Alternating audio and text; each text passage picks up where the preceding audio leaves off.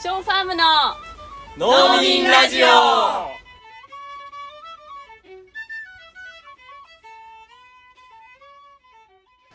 皆さんこんにちは。ショーファームの農民ラジオ始まりました。この緊張感。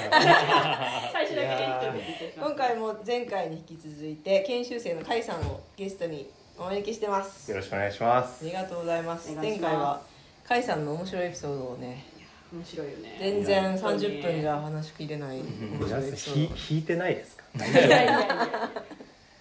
楽しいよ。楽しいよね、ド今回は甲斐さんが持ち込みテーマを持ってきてくれたんですはいね持ってきました、はい。農民の権利について話してみようとうんいうことで。結構なんか広そうですね、農民の権ですよ利、ね、でそもそもなんでこのテーマについて話したいと思ったんですか？まあ、僕がこれから、まあ、前回ちょっと農民になるんだっていう話をしたんですけど、反骨精神の表れとして農民そうになるっていう反骨農民だみたいなことを言ったんですけど、じゃあ実際農民になった時にうん。どういう立場に置かれるわけと。うんうん僕は農家の生まれでもなければ、まあ、周りに翔さん翔子さんとかもそうですけどただその親戚にも別に農農家やってる人いるとかでは全然ないうん。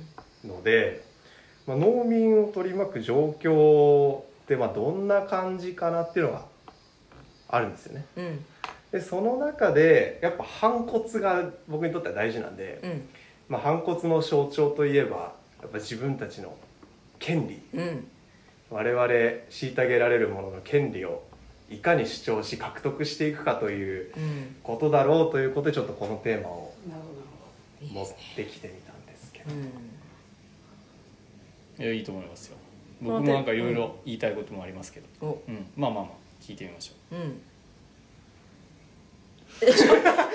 まあ 誰が？じゃあじゃあとりあえず。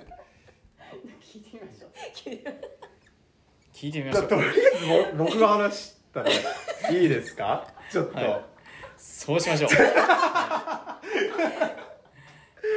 あのー農民のまあ権利って言って結構いろいろあるかなと思っていて、で、まあ、その辺はお二人が詳しいかなとは思いつつやっぱ僕なりにパッとイメージが湧くのはまずはまあ趣旨とかそういうあの自分たちが営農していくために必要な農民がこうこれから農業をやっていくために必要な資材、うん。資源っていうのをいかに守るか。うんうん。でそれは土地とか、まあ、水とかうん。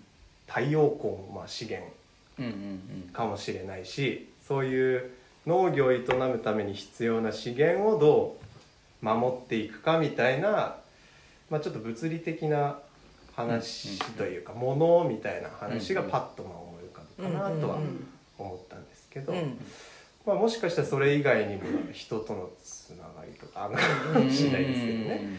うん。私思い浮かぶもの一個言ってもいいですか？はい。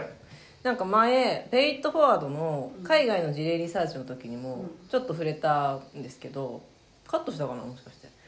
なんかあのペイットフォワードはあのコミュニティの中であの再分配をしていろんな人が美味しくて安全な野菜にアクセスできるようにしようっていうコンセプトなんですけど私が前ボランティアしたことがあるファームでは働いているスタッフ農民ですね。があのフェアなあのリターンを得られるような価格設定にするっていう意味でお客さんが払いたいだけの多く払える人は多く払う。っていう価格設定をしているファームに行ったことがあるんですね。でその時に感じたのはなんかやっぱりこうボランティアとかであのお手伝いすればするほどどんなにどんなどれだけ農家さんの仕事が大変かっていうのが分かってきたんですよ。でその時にやっぱり農家さんからはまあ金銭的にも体力的にも辛い仕事だっていうのは本人たちもおっしゃってるのを聞いたしうん。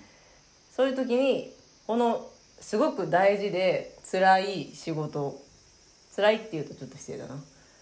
大切で、うん。肉体的にも大変な仕事に対してちゃんとリターンがないっていうのは権利問題じゃないかなってすごい思うう。うん。うんうんうんうんいや辛い農家見たくないですもん。うん。でも一方で農家ってなんかこう虐げられてこそ農家みたいな辛くてこそ農家っていうのが、うん。もうみんな染みついててう、ん。もう朝から晩まで働いてそれから日が沈んだらこれから袋詰めだみたいな。うん。いつ自分の暮らしを作るんですかみたいな、でそれでこんな大根売って1ケース10本入って周品で18円みたいな暮らしとかをしててでもそれでもそれでこそ農家だみたいなうん。こう自ら権利をこう主張することをしないというかうん。それでこそ農家だって思ってる部分もある。うん。だからこそ、まあ、辛い仕事っていうふうに言われるんですけども、うん。なんか実際お二人がこう働いてる中でこう権利主張したいことというか、うん。これ辛い分かってとか、うん。なんかこれ辛いけどなんか奪われてるとか、うん。うんなんかそういうのってあります、きっと他の人から見たらあの絶対こう真似したくないなみたいなすっごいこう、まあ、臭いあの例えば鶏のうんちとかね、まあ、うちのうんちはそんな匂いないけどでもやっぱり、まあ、例えば変な話そうだな。生ゴミ堆肥とかうちでもやってるからそういう堆肥をこう運んで重いからお重いものをこう運んで巻くとかいうのを皆さんやっぱ嫌がる。うん。うん。うんけど俺はすごいこう楽しみを感じる。ううんん。それに関してはでしかもなんかそれによって自分のプライドが増してる気がする、うん。うん。それはちょっとわかるよね。なん。うんかすごい辛くて暑い日の作業なんだけど自分は農民なんだみたいな。って思うとなんかね頑張れる。ちょっと二人は別次元にいた。なんかね。そうだね。あこれから始める人に対してはそういう話をしたいわけじゃないけど 農業人口が。まあちょっとね僕がやってきた中で農業を始める前の話の話話の、まあ、それこそ権利の話で言うと,、えーとまあ、種子法とかも僕の中ですごいこう話したいトピックであるんですけど、うん。あの僕は銀行員やってたんですよ3年間。うん。うん。でその時に農家さんに入する銀行で当時あの、まあ、宮崎県の支店に配属されていて、まあ、新燃岳の噴火があり口蹄疫があり鳥インフルエンザがありみたいな。毎年なんか農家さんはそれによる風評被害とかなんか深刻なダメージをこう受けてるんですよ、まあ、新燃岳の影響でいいっぱい灰が積もって、まあ、なんか出荷できなくなっちゃってその、ね、適正な肉質で売れなかったうん。とかでその次の年はあのまあ新燃岳とかまあまあそうか新燃岳と口蹄疫と鳥インフルエンザとかまあいろんなものによって畜産農家さんはこう毎年お金を借りに来るわけなんですよ、うんでもそれっていや待ってよと。そもそも借りるんじゃなくてもらえもらうもんでしょってか国があげるもんでしょみたいな。いうのが僕のその農民の権利の原点か。な、であとはその大型台風今です今です大型台風がね一回来ました。こうどっしゃー流されましたうん。であのすごい大変だったね。じゃあお金貸してあげるみたいな。えそれ利子付きなんですか？いや一応ね無利子が多いんですけど、うん。無利子が多いとはいえ、うん。その得られる予定だった売り上げが立たないものに対して、うん。なんでそれが農家の責任なんだって話そうそうそうそう。そうね。いやいやだって農業業っていう産業でしょ？みたいな、うん。産業はやっぱりそのリスクを見据えて、うん。自分でこう運営していかなきゃいけないからみたいな。でなんかお俺はそのなんかね台風毎年来るとかやっぱここの横須賀でもあるからそれがすっごい嫌だからこそ CSA 的な野菜セットの取り組みがすごいしたかったんですよ、うん。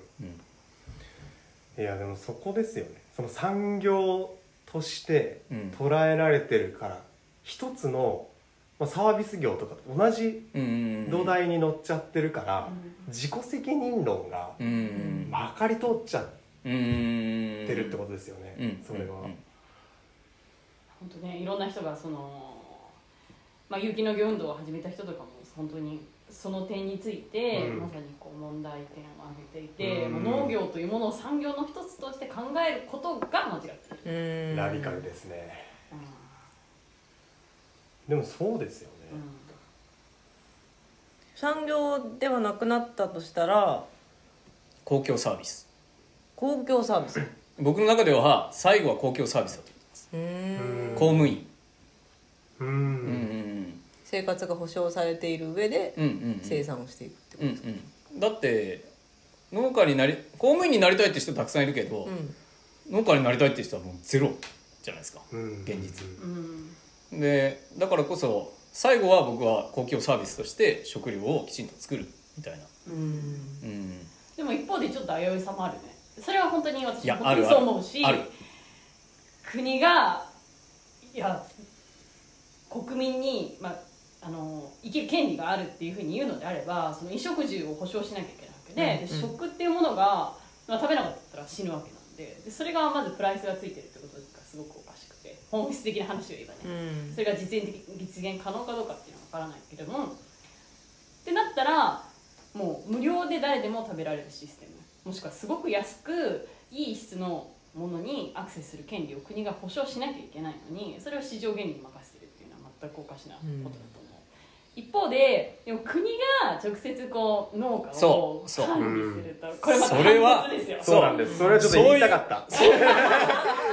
いう農家になりたくねえそれ言いたかったです、で実はちょっとこの農民の権利って話をねお二人、まあ、3人4人でねちょっとしようかというふうになった時に調べてみたんですよ、うんまあ、農民の権利についてどういうことが言われてるかと、でこれ調べると一応1979年に国連の下部組織 FAO っていう、うん。フードアグリカルチャーオーガニゼーションっていうのがあるんですけど、それがあのこの農民の権利宣言うん。小作農の権利宣言っていうものを一応出してるんへですね。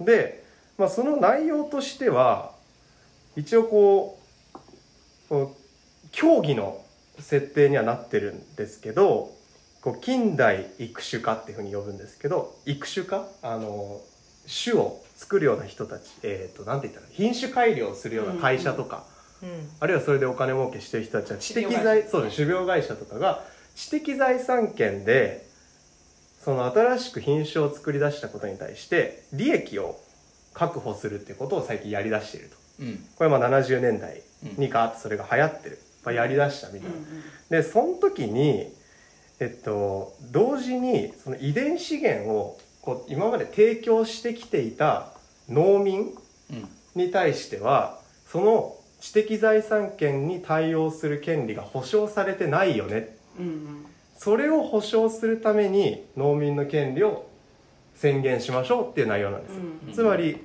知的財産権に対峙する対対峙される形での,、まあその概念として農民の権利っていうのが主張されてるわけなんですけどその根っこにあるのは先住民族とかうん。あるいは、えっと、アフリカで、えっと、自給農をしてたような小さなその農民小作農って言われるような小規模でやってきていたような農民の暮らしとか。うん日本でもまあそういう農家ってたくさん過去にはいたわけですけど、まあ、そういう文化を継承してきた農業をしている人たちっていうすごいざっくりうんしたあの、まあ、植民地支配される側っていうのがすごいシンプルなんですけど、うん。国連なので。なんですけど、まあ、その人たちを守るための権利だよっていうことでこの農民の権利っていうのが言われてるので、なんでさっきのそのやっぱ国がまとめて全部作るっていうのは、その農民っていうものの文化的側面をうん。やっぱちょっとこう失っちゃう。からやっぱあくまでもこう文化と対になった農民の権利みたいなのが主張できるとうんいいのかなっていう。まあこれがこう根幹にあると思うんですね。うん。なんかその一個人の農民としてのあり方みたいなうん。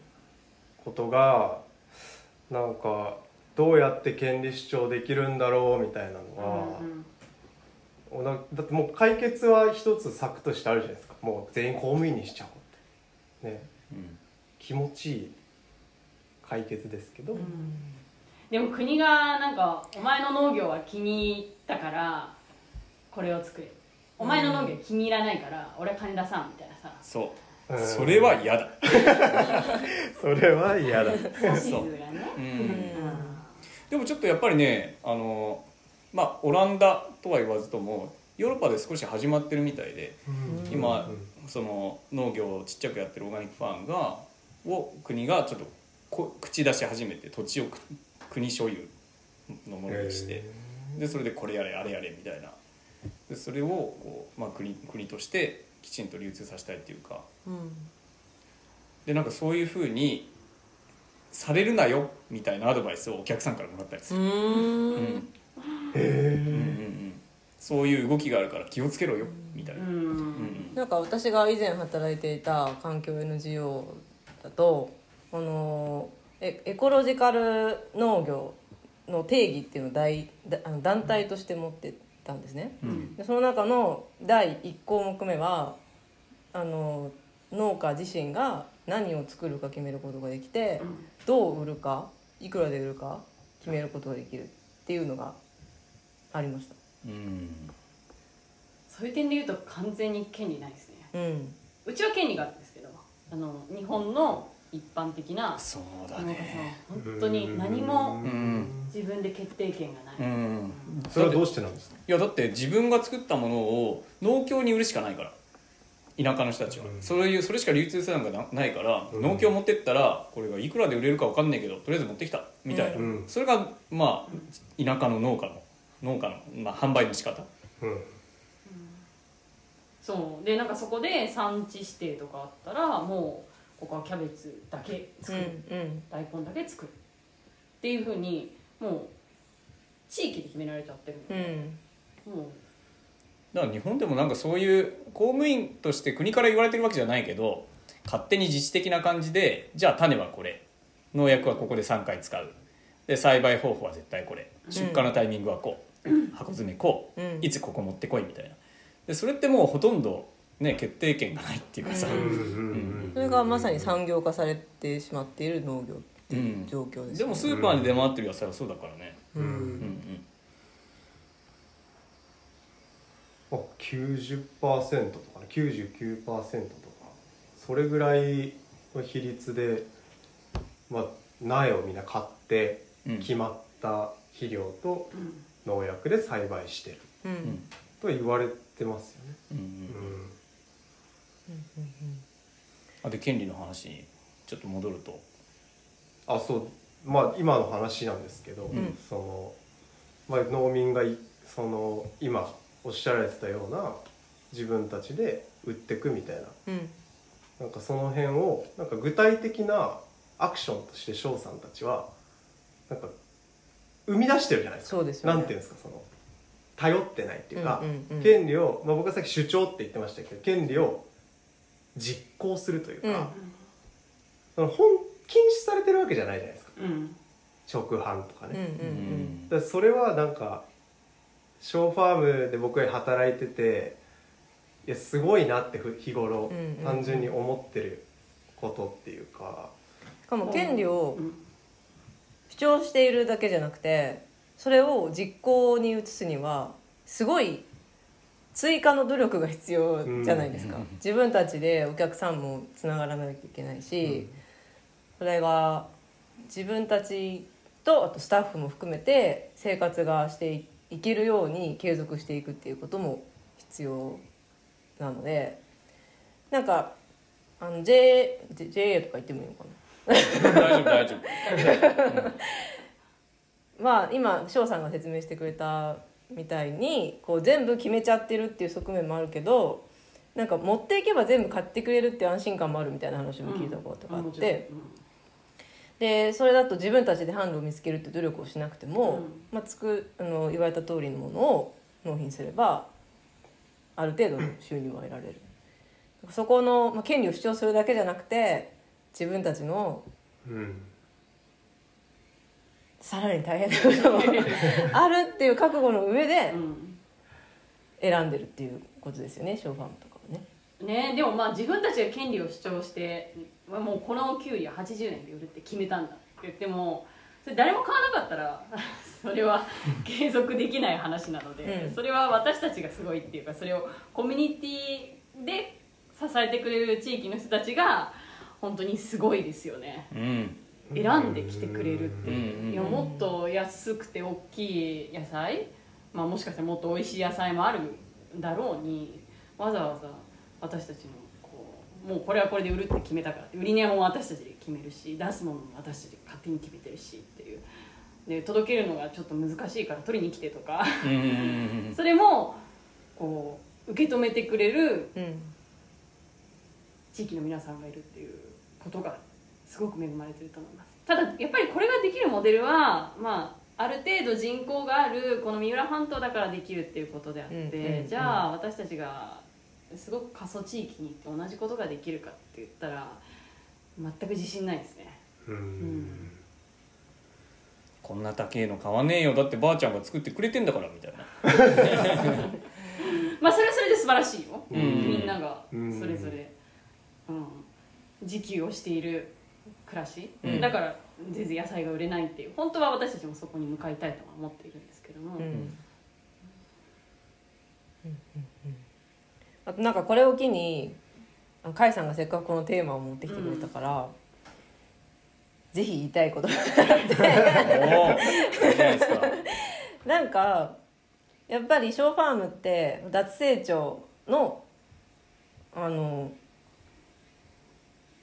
脱成長経済の中で営んでいく手法として農業やってるわけじゃないですか。うんそうなった時にやっぱりこの自分たちはそんなにお金を得なくてもいいっていうあの根本的な価値観があると思うんですよね。ありますありますでよくお二人はスタッフの方に対してはちゃんとあのお給料を支払いたいけど自分たちはみたいな感じで言うのをあのたまに耳にしてて、うん。まあ、そういう価値観もすごい共感するしあのなんかそそういうふうに思ってるから今のスタイルでできるんだろうなとも思うんですけどもうちょっと主張してもいいんじゃないかなとも思うんですよ。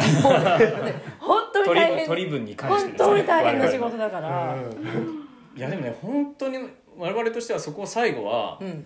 もうやっぱり野菜セットを買ってくださってる皆さんと一緒に僕らの給与を決めるみたいな。もううわ最後やってみたい俺は、アメリカの CSA とかそうみたいですよ、うーん。うん。この事業で、うん。じゃあ農場長たちにうん。管理者にいくら払ってパートさんにいくら払うっていうのをみんなの意見でこう決めるみたいな、それは野菜を買ってる人たち。そうそうそう、うん。うん。で逆にあのヨーロッパとかだとソリダリティペイメントみたいな考え方とかも最近はあるらしくて、ほうほうそれはあの野菜を買わせていただく側が自分の時給がいくらもらっているのかっていう基本っていうのを基本にしてこの野菜セットを一つこうあの収穫して箱詰めしてあの持ってきていただくっていうところまでにどれぐらい時間がかかっているのかっていうのと比べて自分の時給に相当する額を払うっていう考え方があるらしいですよ。